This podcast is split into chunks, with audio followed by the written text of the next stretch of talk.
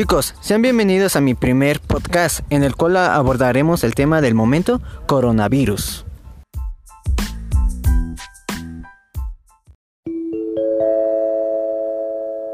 Bueno chicos, comenzaremos a hablar sobre qué es el coronavirus, algunas precauciones y síntomas del mismo. Bien, se sabe que el coronavirus o llamado COVID-19 comenzó a finales del año 2019 y se encuentra presente hoy en día.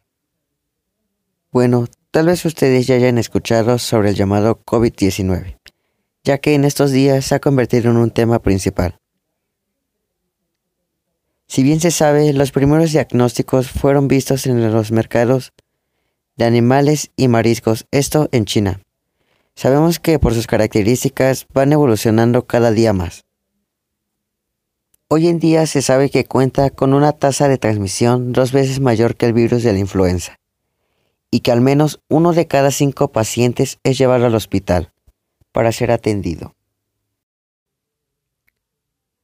Agregando un dato más, el virus se ha diseminado en 27 países con 76.000 personas infectadas y 2.712 muertos, tomando como referencia la fecha de 25 de febrero de este mismo año. En fin, lo que ustedes quieren saber es si se puede contraer y cómo se puede contraer. Miguel, haznos el favor de explicarnos un poco más sobre cómo se puede contraer el coronavirus. Algunos informes de expertos sugieren que el gran coronavirus se puede contagiar por medio del líquido en forma de gota que aparece en el aire cuando una persona tose o estornuda. A continuación, nuestro compañero Germán mencionará algunos síntomas principales.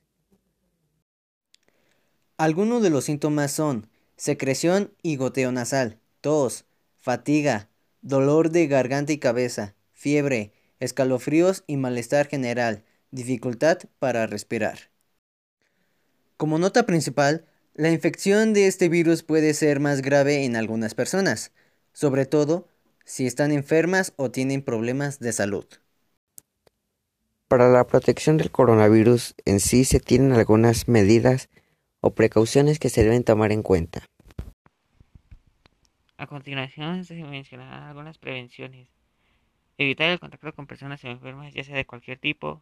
Lavarse las manos a conciencia y usar desinfectante. No tocarse los ojos, nariz ni la boca, especialmente si no se ha lavado anteriormente. Limpiar y desinfectar objetos que se toquen diariamente. La pregunta del millón. ¿Se puede tratar?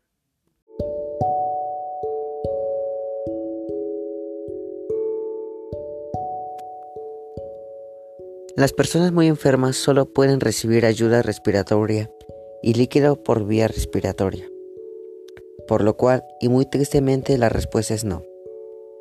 De momento, los países buscan y trabajan por crear una vacuna para combatir a este.